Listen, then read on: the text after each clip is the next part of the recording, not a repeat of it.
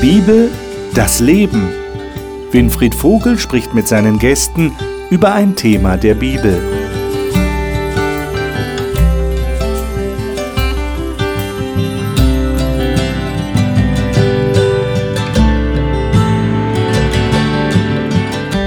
Willkommen, liebe Zuschauer, beim Gespräch über die Bibel hier im Studio. Wir haben gerade das Thema, das wir jetzt einige Wochen lang studieren werden, für Gott begeistern. Und wir haben letztes Mal, letzte Woche schon festgestellt, dass Gott offensichtlich dieses Prinzip hat, dass die Menschen, die ihn bereits kennen, doch das, was sie von ihm wissen, von ihm erfahren haben, anderen weitergeben. Also andere begeistern für Gott. Das ist unser Thema. Und heute geht es darum, wenn wir jemand anders begeistern wollen, dann muss das ja auch irgendwie Inhalt haben. Ich kann zwar sagen, ich bin begeistert von Gott, aber da könnte ja dann durchaus die Frage zurückkommen, was begeistert dich denn so an Gott? Welche Argumente gibt es denn dafür, mit Gott ernst zu machen? Das ist unser Thema heute. Wir werden einige Bibeltexte studieren hier in dieser Runde und wie immer darf ich Ihnen diese Runde jetzt vorstellen.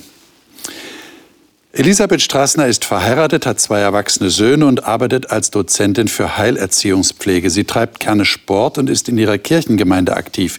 Sie sagt, die Bibel sei eine Fundgrube für alle Phänomene des Lebens. Carmen Mitterberger war selbstständige Heilmasseurin, studiert derzeit Sozialpädagogik und ist Internatsleiterin in einem christlichen Schulzentrum in Oberösterreich. Sie sagt, die Bibel gebe ihr Orientierung und helfe ihr, Gott besser zu verstehen. Dr. Alexander Schulze hat Theologie und Philosophie in Deutschland und in den USA studiert und ist Dozent für praktische Theologie. In seiner Dissertation hat er Schlüsselfaktoren der Glaubensentwicklung Jugendlicher und junger Erwachsener in Deutschland, Österreich und der Schweiz untersucht. Johannes Weigmann war IT-Fachmann und lebt heute im tätigen Ruhestand mit vielen ehrenamtlichen Tätigkeiten. Er sagt, er sei dankbar, gesund zu sein und die Möglichkeit zu haben, die Bibel unter Gebet zu studieren und jeden Tag Neues darin zu entdecken. Ich hoffe, wir entdecken heute auch Neues in der Bibel. Ich lade euch ein, einen Text aufzuschlagen in Markus Kapitel 5. Da ist eine längere Geschichte, das sind eigentlich 20 Verse, 1 bis 20, in Markus Kapitel 5. Und zwar geht es da um einen besonderen Vorgang, der hier beschrieben wird. Vielleicht lesen wir mal die ersten acht Verse. Wer von euch mag das mal lesen? So gelangten sie an die andere Seite des Sees ins Gebiet der Garasener. Jesus war kaum aus dem Boot gestiegen, als ihm von den Grabhöhlen her ein Mann entgegenlief, der von einem bösen Geist besessen war. Dieser Mann lebte in den Höhlen und war selbst mit einer Kette von niemandem mehr zu halten. Jedes Mal, wenn man ihn die Fesseln legte, was oft geschah, streifte er die Ketten von den Handgelenken und zerriss die Fußfesseln. Niemand war stark genug, ihn zu bändigen. Tag und Nacht war er in den Grabhöhlen und wanderte durch die umliegenden Hügel, schrie und schlug sich selbst mit Steinen. Der Mann entdeckte Jesus schon von weitem. Er lief auf ihn zu, warf sich vor ihm nieder stieß einen schrecklichen Schrei aus und rief, was willst du von mir, Jesus, Sohn des höchsten Gottes? Ich beschwöre dich bei Gott, quäle mich nicht. Denn Jesus hatte schon von dem Geist befohlen, verlass diesen Mann, du böser Geist. Mhm. Und dann kommt es tatsächlich zu dieser Austreibung der Dämonen. Und er sitzt dann, Vers 15, sitzt er bekleidet und ganz vernünftig da. Und jetzt lesen wir noch die Verse 18 bis 20. Wer von euch mag das vielleicht? Carmen, hast mhm. du es gerade? Und als er an das Boot trat, bat ihn der Besessene, dass er bei ihm bleiben dürfe. Aber er ließ es ihm nicht zu, sondern sprach zu ihm, Geh hin in dein Haus zu den Deinen und verkünde ihnen, welch große Wohltat dir der Herr getan und wie er sich deiner erbarmt hat. Und er ging hin und fing an, in zehn Städten ans auszurufen, welch große Wohltat ihm Jesus getan hatte. Und jeder Mann verwunderte sich. Hm.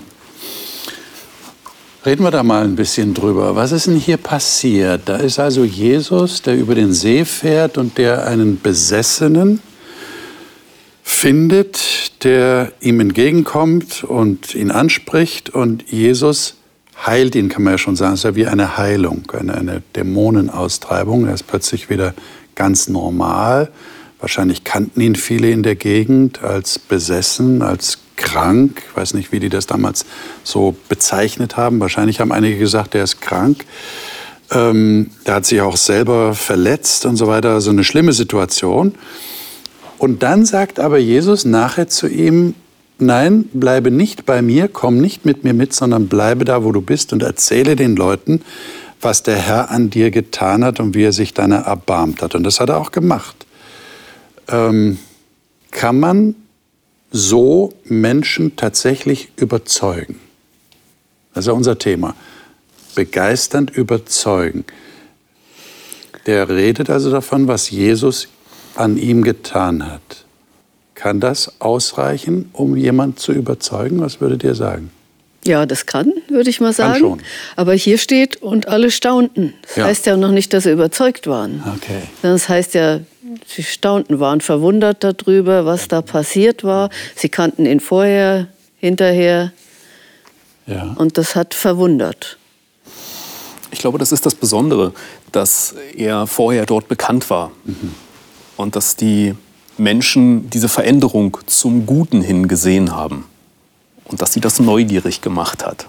Was ist da passiert? Aha.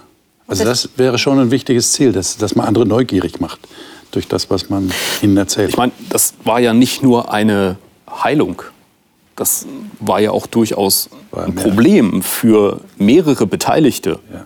Also zu sagen, da kommt ein Tornado und schön, dass der jetzt nicht durch mein Haus geht, sondern durch dein Haus wenn, wenn dieser Geist dort ausfährt, wenn der dort in, in diese Schweineherde reingeht, ist, glaube ich, mhm. das ist ja auch ein materieller Verlust. Ja, ja. Und ich glaube, sowas spricht sich rum. Das hat sich auf jeden Fall rumgesprochen, das denke ich auch. Ja. Carmen. Ja, ich glaube, es ist, zum einen ist es diese Sensation, die einfach Leute anzieht. Es gibt was Neues, man möchte informiert sein, man möchte wissen, was gerade angesagt ist. Und ich glaube, es wird dort nicht stehen bleiben die, die interessiert sind, werden wahrscheinlich nachfragen. Und dann wird spannend.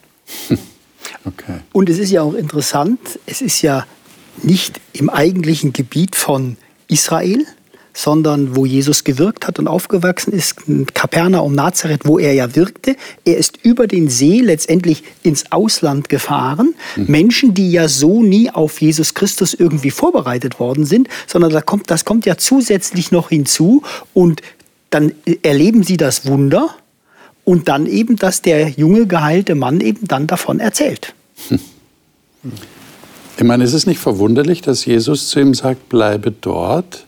Würden wir nicht heute sagen, ja, äh, bleib mal bei mir, dann kann ich dich noch ausbilden, dann lernst du noch eine ganze Menge, lernst auch so den, würden wir heute sagen, den biblischen Hintergrund lernst auch noch äh, einige Lehrpunkte und dann kannst du gehen und kannst verkündigen. Ähm, hat Jesus nicht gemacht. War der genug ausgebildet? Vielleicht fragen sich jetzt einige Zuschauer, warum habe ich so viel Ausbildung gemacht? Das ging ja offensichtlich auch so einfach. Aber äh, äh, ist es so einfach oder braucht man doch noch Ausbildung? Wie seht ihr das? glaube, du darfst kein Prinzip draus machen. Okay. Die Jünger sind länger mit ihm mitgegangen. Also, genau. ähm, aber für den Kern der Sache, für das, er hat mich befreit, reicht das. Und das ist äh, dieses Faszinierende an der Bibel. Es kann total komplex sein und du kannst eintauchen und auf der anderen Seite ist es für ein Kind zu verstehen. Ich glaube, die besondere Qualifikation, die er hatte, kann durch Ausbildung nicht erworben werden. Hm. Ich meine, die Qualifikation, die er mitbringt, war eben, dass die Leute ihn auch anders kannten. Okay.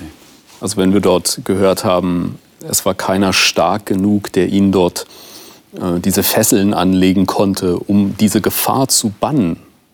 Da muss auch eine Erleichterung bei den Leuten gewesen sein.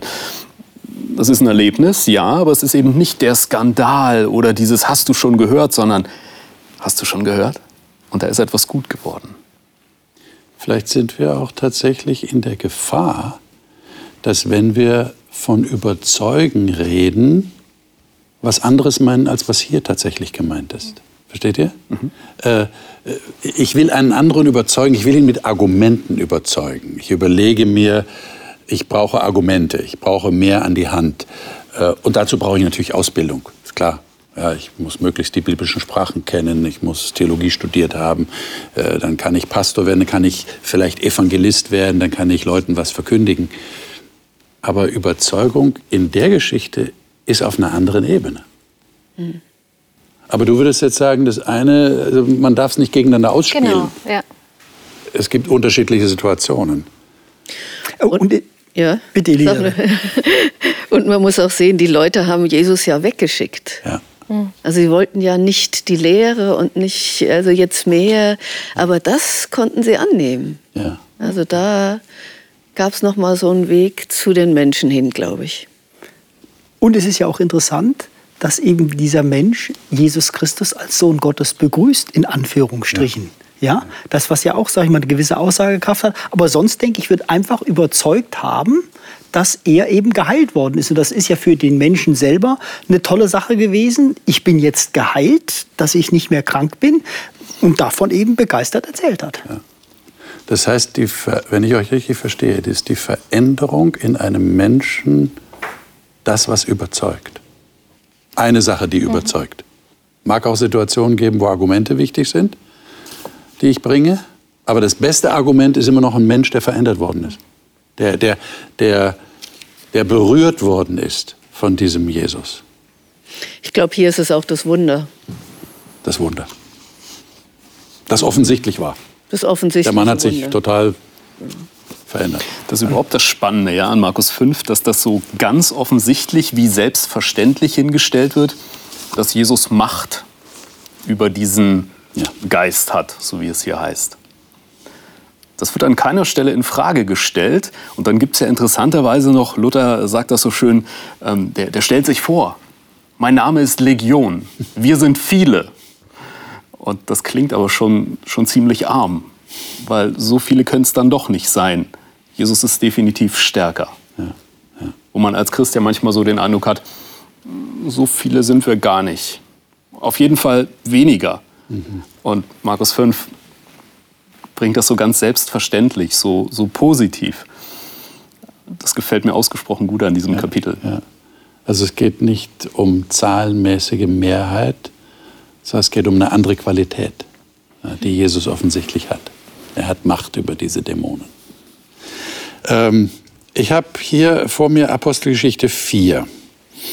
Ähm, das ist eine sehr interessante Situation, weil es, es bringt uns jetzt hinein in die Zeit, nachdem Jesus schon nicht mehr auf der Erde ist. Er ist in den Himmel gefahren. Apostelgeschichte 4 berichtet davon, wie jetzt die Jünger von Jesus, also seine direkten Mitarbeiter, verhaftet werden, mitten im Tempel. Ähm, lesen wir doch mal von Vers 1 bis Vers ähm, 10. Wer mag das mal lesen? Elisabeth, hast ja. du es gerade vor dir? Ja, Hoffnung für alle. Gut. Noch während Petrus und Johannes zu den Leuten sprachen, kamen einige Priester und Sadduzäer zusammen mit dem Hauptmann der Tempelwache auf sie zu. Sie waren empört, weil, Jesus, äh, weil Petrus und Johannes in aller Öffentlichkeit lehrten. Erst recht störten sie sich daran, dass diese Männer verkündeten, Jesus sei auferstanden und es gebe somit eine Auferstehung der Toten. Sie ließen die beiden Apostel verhaften und über Nacht ins Gefängnis sperren, weil es inzwischen Abend geworden war. Aber viele von den Zuhörern begannen durch die Predigt über der Apostel an Jesus zu glauben, sodass nun etwa 5000 Männer zur Gemeinde gehörten, Frauen und Kinder nicht mitgerechnet. Am nächsten Morgen versammelten sich die, der Hohe Rat von Jerusalem. Dazu gehörten die führenden Männer der Stadt, die Schriftgelehrten und die hohen Priester, Hannas, außerdem Kaiphas, Johannes, Alexander und alle anderen aus der Verwandtschaft des Hohenpriesters. Sie ließen Petrus und Johannes hereinbringen und fragten sie, wer hat euch für das, was ihr getan habt, die Kraft und den Auftrag gegeben? Erfüllt vom Heiligen Geist antwortete ihnen Petrus, ihr führenden Männer und Oberhäupter unseren, unseres Volkes. Wir werden heute vor Gericht gestellt, weil wir einem Kranken geholfen haben. Auf die Frage, wie der Mann hier gesund geworden ist, gibt es nur eine Antwort. Und die wollen wir euch und dem ganzen Volk Israel gerne geben. Dass dieser Mann geheilt wurde, geschah allein im Namen von Jesus Christus aus Nazareth. Er ist es, den ihr gekreuzigt habt und den Gott von den Toten auferweckte. Noch einen? Äh, ich würde sagen, wir lesen noch bis Vers 12. Ich glaube, das wäre wichtig. Okay. Noch bis Vers 12. Jesus ist der Stein, von dem in der Heiligen Schrift gesprochen wird. Ihr Bauleute habt ihn als unbrauchbar weggeworfen. Nun aber ist er zum Grundstein des ganzen Hauses geworden. Nur Jesus kann den Menschen Rettung bringen. Nichts und niemand sonst auf der ganzen Welt rettet uns. Mhm. Und dann beraten sie sich und dann ähm, kommt es zu einem Beschluss in diesem Hohen Rat. Und lesen wir mal von Vers 18 bis 20. Alexander, darf ich dich bitten, das mal zu lesen? Sehr gern. Das ist Elberfelder. Mhm. Und als sie sie gerufen hatten, geboten sie ihnen, sich durchaus nicht in dem Namen Jesu zu äußern, noch zu lehren.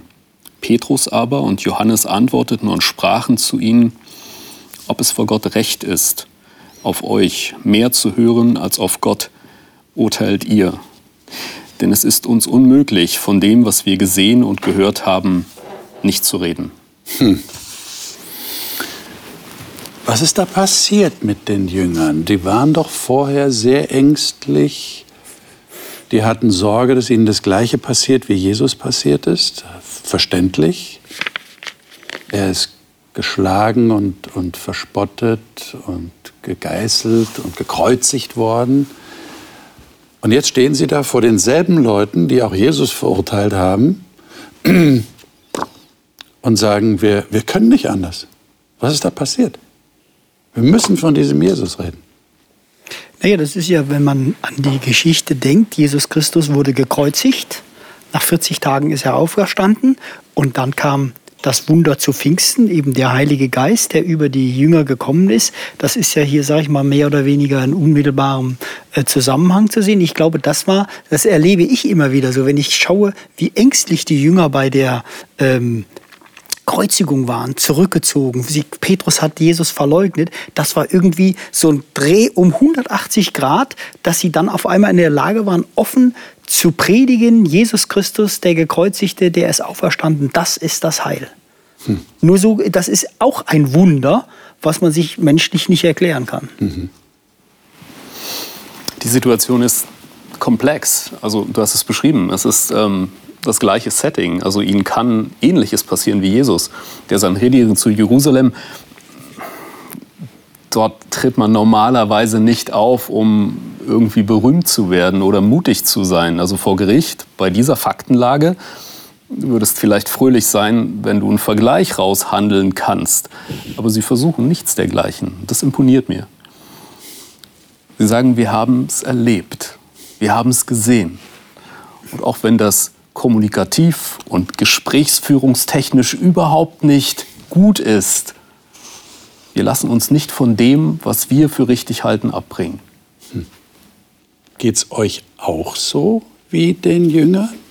Oder kann man das jetzt nicht vergleichen, weil wir so lange danach leben und wir haben Jesus nicht persönlich erlebt, ich meine jetzt physisch. Äh, ist das vergleichbar? Würdet ihr auch sagen, wenn euch jemand sagt, also davon darfst du nicht mehr reden, erzähl nicht so viel von Jesus, dass, dass ihr sagen würdet, also ich kann nicht, es tut mir leid, ich kann nicht anders. Ihr würdet gar nicht sagen, es tut mir leid. Ihr braucht ja nicht sagen, es tut mir leid. Einfach sagen, ich kann nicht anders. Also ich bin jetzt schon ein bisschen länger Christ und ich kann mich daran erinnern, am Anfang habe ich es jedem erzählt. Okay. Jedem. Tup, tup. Einfach so. Mittlerweile überlege ich, wann sage ich was. Also manchmal werde ich gefragt, ich unterrichte ja in einer Klasse, war neulich eine Schülerin, wir waren auf einer Studienfahrt in Hamburg und sie war mit dem Drink da gesessen und fragt mich über sieben Tage Schöpfung und ob ich glaube, dass es in sieben Tagen passiert ist. Habe ich gesagt, wir reden gern ein anderes Mal, aber nicht jetzt. Also und habe es ein bisschen verschoben. Also ich, ich glaube, man muss überlegen, wann sagt man was mhm. und wie sagt man es. Und ja, und ist das? das das Wesentliche auch, ob jetzt sieben Tage Schöpfung ja. oder also den Schöpfer, glaube ich, das ist was ganz Wichtiges. Ja. Ja. Und wie Aber war das, als du, als du äh, ständig davon geredet hast am Anfang? Äh, hat, war das positiv? Ist das positiv aufgenommen worden? Ja, nicht nur. Nicht nur. nicht nur. Also alles gab es, glaube ich. Okay. Ich denke, wir leben ja nun in einer Welt Freiheit, wo diese Dinge ja nicht passieren können. Durch Freiheit, die wir haben, Pressefreiheit. Das darfst du aber nicht, weil es, solange es nicht gegen Gesetz und Ordnung ja. verstößt. Ja. Ich denke dann eher an Menschen, die wirklich bedrängt werden, die verfolgt werden, auch heute noch. Ja, sag ich mal, wo du keine Freiheit hast.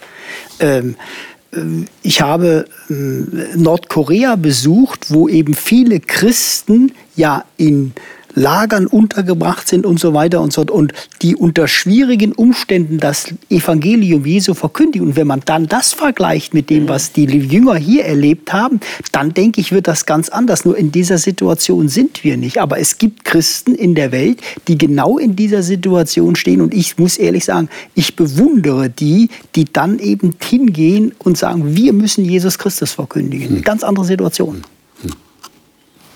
Ist das dann unter Druck ganz besonders so? Dass wenn ich also Druck von außen habe, dass ich dann viel mehr vor die Entscheidung gestellt werde, bezeuge ich jetzt meinen Glauben oder bezeuge ich ihn nicht? Manche sagen ja, das wäre vielleicht gar nicht schlecht. Wir hätten ein bisschen mehr Druck von außen, dass wir irgendwie echter und authentischer wären und vielleicht äh, mehr motiviert, unseren Glauben zu bezeugen. Vielleicht sind wir zu zurückhaltend, weil wir so in Freiheit leben. Würdet ihr das auch so sehen? Also ich weiß nicht, ob Petrus so einer Aussage zu jeder Zeit seines Lebens zugestimmt hätte. Mhm. Also fürs Protokoll, das ist derselbe Petrus, der zuvor gesagt hat, Herr, mit dir und ich niemals, alle anderen ja, aber, aber ich, du kannst dich auf mich verlassen. Und Jesus sagt Petrus, nee, kann ich nicht, weil er weiß, was kommt. Mhm. Also ich glaube, Petrus wäre da vielleicht sehr kleinlaut und würde vielleicht auch nicht so die, die Gefahrensituation einfordern, weil er weiß, wie man sich in so einer Gefahrensituation, die ja überhaupt nicht vergleichbar ist mit dem Sanhedrin, also er versagt gegenüber der Magd am Lagerfeuer in so einer Alltagssituation und schämt sich dafür. Hm. Manchmal ist es aber gerade der Alltag, der eben, der so ohne Druck, also manchmal ist es wirklich der Druck, der man, du sagst, na, jetzt stehe ich dafür ein. Und dieses Alltägliche, das dir viel oft, öfter passiert, wo du sagst, hm, muss ich, fällt jetzt auf oder fällt jetzt nicht auf. Also wenn ich es nicht sage, wird es auch keinem auffallen und warte ich auf eine bessere Situation. Ich glaube, da ist es auch wieder diese Beziehung, die ich habe zu Gott, wo ich sage, jetzt mache ich den Mund auf. Mhm. Wenn, ich, äh, wenn, wenn, ich, wenn es mir unter den Nägeln brennt, ja? wo ich sage, ich bin fokussiert auf das und deswegen ist jetzt der richtige Zeitpunkt. Und nicht, der kommt schon wieder oder der weiß es eh oder es ist seine Entscheidung. Ich habe es ihm eh schon mal gesagt. Also. Ich glaube, es ist ganz wichtig, dass wir das, was wir jetzt da gerade gelesen haben, so versuchen, in unser Leben hineinzunehmen. Weil ich habe manchmal den Eindruck, wir, wir lesen diese Berichte, jetzt zum Beispiel Apostelgeschichte 4, und, und staunen so in Bewunderung äh, dieser Apostel, die also sich hingestellt haben und diesen hohen Herren im Gericht gesagt haben, also wir können nicht anders, ihr könnt verbieten, was ihr wollt, aber wir werden trotzdem. Aber was ist denn tatsächlich im Alltag los bei uns heute? Wie erklärt ihr euch das? Ich beobachte das ja selber, ich beobachte es auch an mir, diese große Zurückhaltung, äh, jetzt wirklich zu bekennen oder zu zeigen, dass ich überzeugter Christ bin. Woran liegt das eigentlich? Habt ihr da irgendwie eine Ahnung? Habt ihr da mal in euch hineingehört und euch gefragt, hey, warum bin ich so drauf? Also das eine, denke ich, ist, dass man dass das eine spezielle Situation auch war, Petrus mhm. und Johannes. Also nicht jeder ist ja zum Apostel berufen oder zum Definitiv, Prediger oder ja. keine Ahnung was. Ja, also ich ja. habe ein anderes Leben als die. Mhm. Ich habe nicht alles aufgegeben. Ich, also ich gehe nicht in die Welt, um es zu verkünden und habe auch nicht den Auftrag dazu. Mhm. Also jedenfalls habe ich es noch nicht gehört irgendwie. Ich, dieser Teil hier dass sie das nicht verschweigen können, da habe ich das Gefühl, es erinnert mich an Watzlawick, der ja sagt, man kann nicht nicht kommunizieren. Also ich kommuniziere, dass Gott andere Menschen liebt, dass er sich um sie kümmert, ja durch vieles, auch dadurch, dass ich mich sozial engagiere oder etwas für die Welt mache und bemühe mich, keinen negativen Fußabdruck zu hinterlassen oder was auch immer. Ja, nicht, dass wir das ganz hinkriegen, aber ich, glaube, es ist erfahrbar, dass, äh, wie dieser Gott ist, in dem, wie ich lebe. Ich bemühe mich so, Auto zu fahren und Volleyball zu spielen und keine Ahnung, Alltag zu leben, mhm. Beziehungen zu gestalten, sich zu entschuldigen, entschuldigen zu können, Beziehungen zu bereinigen. Also ich glaube, da kann man erkennen, dass Gott da ist mhm. und wir auch mhm ist. Und man kennt es auch nicht, da wo ich nämlich das nicht schaffe. Oder ja, ja. Also ich bin ja nicht so eindeutig. Äh, es gibt ja auch dieses Wort nicht. Also äh, ich will, ich will zeugen und, und wenn nötig auch mit Worten. Mhm. Sind wir vielleicht auch in unserer eigenen Vorstellung zu wortlastig? Dass wir also immer die Vorstellung haben, ich muss etwas sagen. Also ich muss es verbal kommunizieren und wenn ich das nicht getan habe, dann habe ich meinen Glauben nicht bezeugt. Kann das sein, dass wir da zu stark dran hängen? Oder ist da schon was dran, dass, dass wir mehr darüber reden sollten, so wie du am Anfang deines Christseins einfach jedem erzählt hast? Aber inzwischen sagst du auch, ich will klug sein und mhm. das so dosieren, dass es auch vom anderen angenommen werden kann. Mhm. Ich kann mir ja auch ein gutes Gewissen dadurch äh, äh kriegen, dass ich äh, sage, ich, ich sage das überall, wo ich gehe und stehe und dann habe ich es erledigt. Mhm. Ja, und was der andere damit macht, ist ja seine Sache. Aber ich habe meinen Teil getan, ich habe meine Verantwortung wahrgenommen. Äh, würdet ihr sagen, wir sind dazu zu sehr zu wortlastig in unserer Vorstellung? Also ich würde da keinen Automatismus draus machen, wenn jemand jetzt nicht permanent seinen Glauben bekennt, mhm. dass er dann keinen Glauben hat. Dann fallen wir nämlich auf der anderen Seite vom Pferd. Mhm. Ich denke, das hängt ursächlich auch mit unserer Prägung zusammen und der Kultur, in der wir aufgewachsen sind und die wir kennen. Und wir wissen ganz genau, wie eine Sache ankommt, wenn wir die denn so leben. Und ich denke, es wird viele geben, die gerade weil sie ihren Glauben ernst genommen wissen wollen, zurückhaltend sind mit einem allzu wortlastigen Bekenntnis. Mhm. Okay. Wie ich glaube, wir werden auch geprägt durch das, was wir erfahren. Es ist ja nicht so, dass alles positiv ankommt. Ich denke, als Kind, da, wenn man da miteinander redet, dann sagt man, ich mache das halt nicht. Und das ist so. Und jeder akzeptiert es. Und wenn man dann älter wird, dann kriegt man manchmal Gegenwind. Und das ist nicht so angenehm. Und auf der anderen Seite wird man vielleicht beobachtet und du kriegst das positive Feedback nicht, weil das redet der mit dem anderen dann und du wirst es nicht erfahren. Und das sind alles Sachen, die dich ja auch prägen. Du sagst, ich verbrenne mir die Finger nicht nochmal. Du liegst mir zwar am Herzen, aber ich werde das abtasten und wenn es gut ist oder wenn du mich fragst, dann ist es okay. Und ich glaube, dann das, dafür ist es gut, dass wir das wieder studieren und das wieder ein bisschen heraufkennen, dass es uns bewusst wird. Weil das ist etwas, was, glaube ich, unbewusst äh, geschieht. Ich habe negative Erfahrungen gemacht, also muss es ja nicht unbedingt immer präsent haben. Und dann geht das so Stück für Stück, obwohl es mir wichtig ist. Und obwohl es, wenn man mich fragt, sage ich ja, ich möchte das weitergeben. Aber es rutscht nach hinten. Hm. Und das gehört immer wieder aufgefrischt, glaube ich. Äh, sollte man da unempfindlicher werden? Unsensibler werden für die Wirkung, die unser Zeugnis anderen gegenüber hat? Weil was, was du schreibst, ist ja, ist ja auch, äh, ich reagiere sensibel auf das, was beim anderen ankommt oder was dann bei mir zurückkommt als Echo. Und das äh, will ich vielleicht in der Zukunft vermeiden. Vielleicht sollte man es nur forcieren, damit auch mehr Positives zurückkommt. Das stimmt, ja. Ich würde sagen, freimütiger werden. Freimütiger werden. Genau, also so ein bisschen Okay. Ja. Also das äh, kann man immer wieder nochmal neu lernen. Und ich glaube immer wieder auch ein bisschen reflektieren. Wie ist es denn angekommen? Was könnte ich besser machen? Also, und auch beten. Herr, gib mir die Gelegenheit und lasse mich erkennen und da die richtigen Worte finden und das in Gottes Hand zu legen. Und ich meine, wir wollen ja auch sensibel genug sein, um zu erspüren, wie wir rüberkommen, wie wir wirken. Das gilt ja grundsätzlich. Äh, Menschen, die nicht wissen, wie sie wirken, empfinden wir ja vom Sozialverhalten her als eher unangenehm. Äh, Den werden wir uns nicht so gerne nähern, weil wir den Eindruck haben, der merkt nicht, wie er wirkt. Und der geht mir jetzt eigentlich auf die Nerven mit dem, was er sagen will. Und das kann ja auch unter Christen passieren, ja, oder in christlicher Mission, dass ich jemand anders auf die Nerven gehe und nicht sensibel genug für das, was da ankommt. Ähm, es gibt einen Text in 1. Johannes 1, den würde ich gerne mit euch noch anschauen.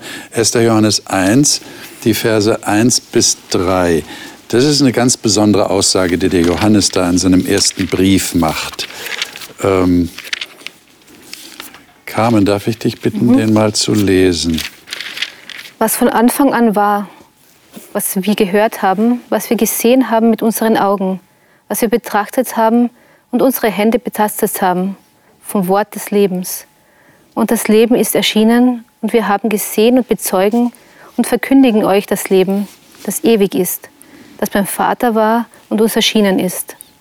Was wir gesehen und gehört haben, das verkündigen wir auch euch, damit auch ihr mit uns Gemeinschaft habt. Und unsere Gemeinschaft ist mit dem Vater und mit seinem Sohn Jesus Christus.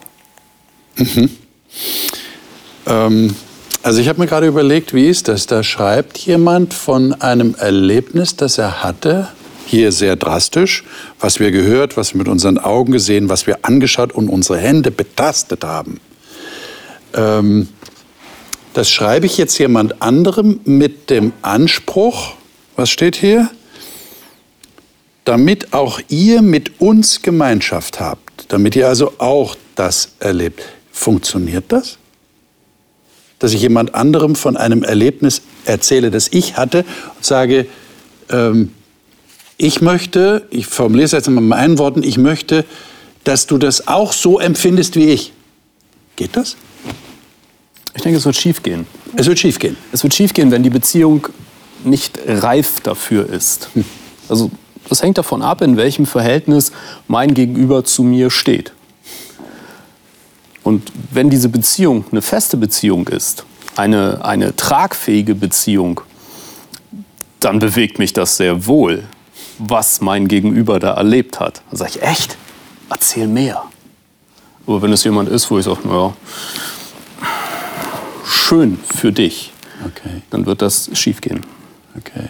Das heißt, die Briefempfänger, die mussten schon irgendwie in einer gewissen Beziehung zu dem Johannes stehen, der das geschrieben hat, dass sie das annehmen konnten und sagen konnten, du hast das erlebt, hm, da möchte ich mehr darüber haben, äh, hören oder da möchte ich, äh, möchte ich auch diese Gemeinschaft erleben. Ich finde, dass Bücher ganz anders funktionieren. Also wenn man ein Buch liest, eine Geschichte liest und ich kenne den Autor nicht. Aber manche Geschichten bewegen mich. Also sie sprechen mich an, ohne dass ich den Autor kenne oder dass ich äh, oder ich kann mir dann vorstellen im Mittelalter, wie das vielleicht war. Ich habe es nicht gerochen und nicht, äh, aber ich habe eine Vorstellung davon dann und kann es miterleben oder ansatzweise miterleben. Also ich glaube, für mich gibt es auch das, dass man ganz unabhängig vom Autor bei einer Geschichte mitgehen kann und äh, es nachempfinden kann. Aber es muss einen bewegen und da ist vielleicht der Geist Gottes auch. Und das meine ich mit Beziehung.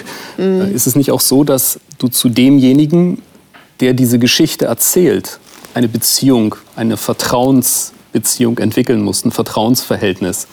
Da erzählt mir ein Autor, von dem ich möglicherweise nicht mal den Namen kenne. Ja. Also ich lese eine spannende Geschichte und ich muss immer wieder mal schauen, weil die Namen klingen irgendwie. Ist aber auch nachgeordnet. Entscheidend ist, will ich glauben, was der andere mir dort erzählt. Ja, oder will ich rein in die Geschichte? Ja. Also will Lass- ich lass ich mich, mich drauf berühren ein. lassen? Ja. Lasse ich mich drauf ein? Das ist es, glaube ich. Ja. Ich meine, die Frage ist ja dann auch interessant, ist das, was der andere erlebt hat, für mich tatsächlich eins zu eins nachvollziehbar? Ich könnte ja auch neidisch sein auf den Johannes in dem Fall ja, und sagen, boah, du hast sogar betastet, du hast mit eigenen Augen gesehen, du hast gehört mit deinen Ohren, also physisch hast du etwas erlebt. Ich lebe 2000 Jahre später, ich habe keine Chance. Ja, Jesus ist, äh, ja, wo ist er denn? Ja, er ist im Himmel. Äh, Paulus sagt, Jesus lebt in mir. Ja, nicht ich lebe, sondern Christus lebt in mir. Äh, ja, was mache ich denn jetzt damit? Äh, kann ich auch sagen, was meine Hände betastet haben und meine Augen gesehen, meine Ohren gehört haben?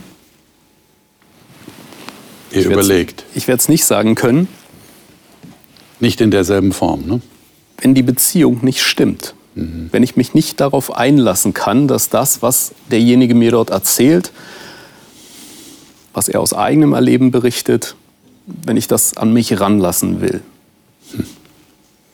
Und da sehe ich auch ein, eine Verknüpfung zu dem, was wir vorhin sagten.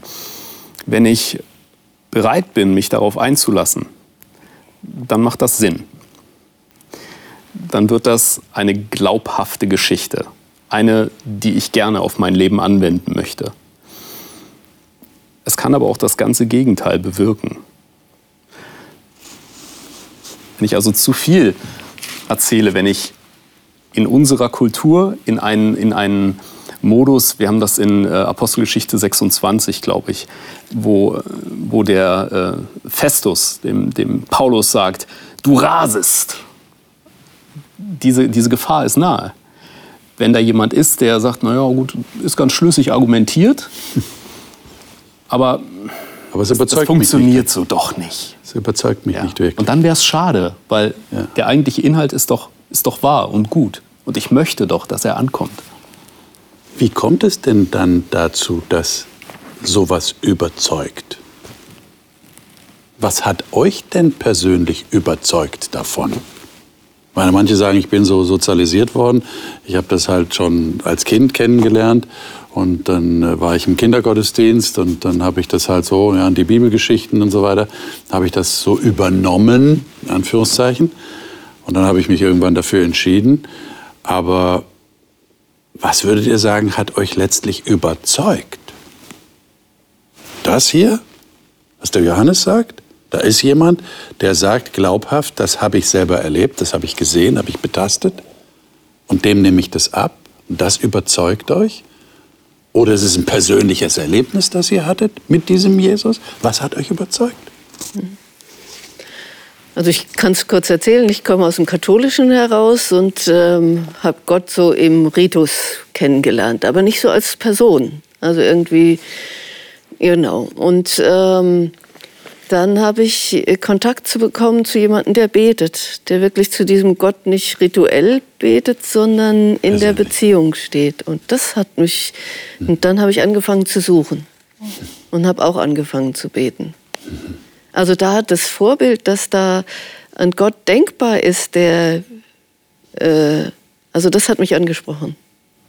Das heißt, du warst dann bereit, dich auch darauf einzulassen. Ja. Auf diese andere Form der Annäherung an Gott. Ja, ob das jetzt ich war oder der Heilige Geist in mir oder also das will ja. ich gar nicht mir selbst irgendwie ja, ja. als Gutes, das hätte ich gemacht oder so da sagen, sondern da war ich bereit dazu und äh, Gott hat einen Weg gezeigt. Aber Alexander das ja vorhin auch sagte, nicht? Man, man lässt sich darauf ein, man mhm. muss sich darauf einlassen. Das ist, glaube ich, ein ganz wichtiges Kriterium, mhm. um dann Überzeugung zu gewinnen. Mhm. Dann, dann wird es zu einem persönlichen Erlebnis. Mhm. Wie ist es euch gegangen? Ja, ich bin, ich bin sozialisiert, sag ich, ja. im christlichen Glauben, aber letztendlich waren das so Erfahrungen, die ich auf meinen Weltreisen so als junger Mensch gemacht habe mit Gott, wo, wo ich merkte, wo ich immer so, so, so sagen pflege, ich weiß nicht genau, ob es Gottes Willen war, dass ich da hingefahren bin, aber ich bin der festen Überzeugung, Gott war mit uns und in den vielen Erfahrungen oder vielen brenzlichen Situationen, wo wir nicht mehr sehen konnten, wie wird es weitergehen, dass Gott mit uns war, ja. Das, denke ich, ist entscheidend. Das war für mich entscheidend. Jawohl, da ist ein Gott da, mit dem kannst du Erfahrungen machen und da kannst du dich drauf einlassen. Hm. Und hatte dadurch eben auch eine persönliche Beziehung, die es dann eben einem auch leichter macht, äh, äh, insgesamt gesehen damit umzugehen. Könnt ihr noch ganz kurz sagen, was ist eine Erfahrung mit Gott oder eine Erfahrung mit Jesus Christus? Was ist denn das? Kann man das beschreiben oder muss man das erlebt haben? Scheint eine schwierige Frage zu sein. Ich glaube, es kann ganz unterschiedlich sein. Also es kann eine Heilung sein, wie bei dem Besessenen. Okay. Dann ist es ja ganz anders. Mhm. Oder es kann etwas sein, wo ich ähm, einen Schlüssel wiederfinde oder ähm, irgendetwas erlebe, wo ich sagen könnte, okay, das war Zufall oder auch nicht. Aber ich weiß, dass es nicht Zufall war. Dass man behütet worden ist, dass man Auswege gefunden hat. Das kann man nicht jemand anderen, glaube ich, also überzeugend darstellen, irgendwie logisch oder so. Ja. Also, Sondern das ist eine Erfahrung, die man selber macht. Ja. Könnte man sagen, ist es etwas, was man so nicht erwartet hat, was man sich aber möglicherweise doch gewünscht hat? Hm. Das ist ein interessanter Gedanke. Mhm. Das weiß ich das nicht, ob das auf alle Erfahrungen dabei. zutrifft. Ja. Kann ich jetzt so schnell nicht sagen, ob das auf alle Erfahrungen. Man kann auch negative Erfahrungen machen, auch mit Gott.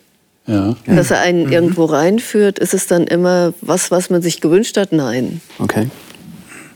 Also ich denke für mich, für mich ganz wichtig, äh, ich bin mit dem Auto noch als Jugendlicher hm, durch den afrikanischen Kontinent gefahren, von Deutschland bis nach Kapstadt. Und es ist ja doch völlig andere Kulturen, die Wüste Sahara, der Dschungel und was alles ist.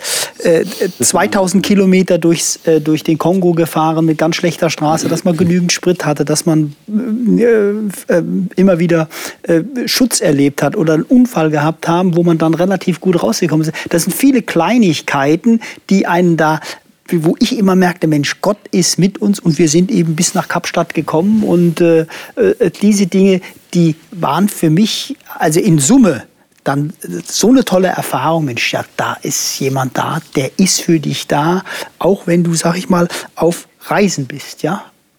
Das war einfach phänomenal für mich. Liebe Zuschauer, ich gebe die Frage jetzt einfach mal an Sie weiter. Was überzeugt Sie an Gott? Oder an Jesus Christus. Wenn Sie tatsächlich Christ sind, was hat Sie da überzeugt? Warum sind Sie Christ? Waren es Argumente, waren es Erlebnisse, waren es Erfahrungen? Wir müssen ja als Christen auch ein bisschen vorsichtig sein mit unserer Sprache. Wir sagen das ja in unseren menschlichen Beziehungen auch nicht. Ich habe da eine Erfahrung mit dem gehabt. Wir sagen vielleicht, ich habe mit dem das und das erlebt. Was haben Sie mit Gott erlebt?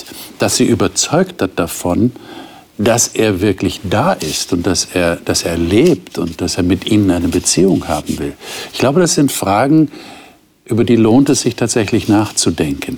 Und wir werden das nächste Mal etwas sehr Wichtiges versuchen festzustellen, nämlich wie Jesus auf Menschen zugegangen ist und wie er Menschen wahrgenommen hat.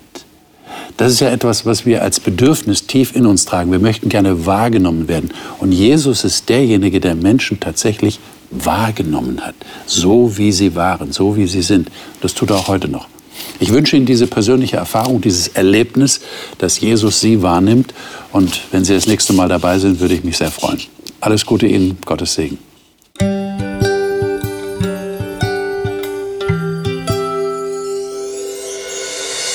Sie hörten auf Hope Radio die Bibel, das Leben mit Winfried Vogel und seiner Gesprächsrunde.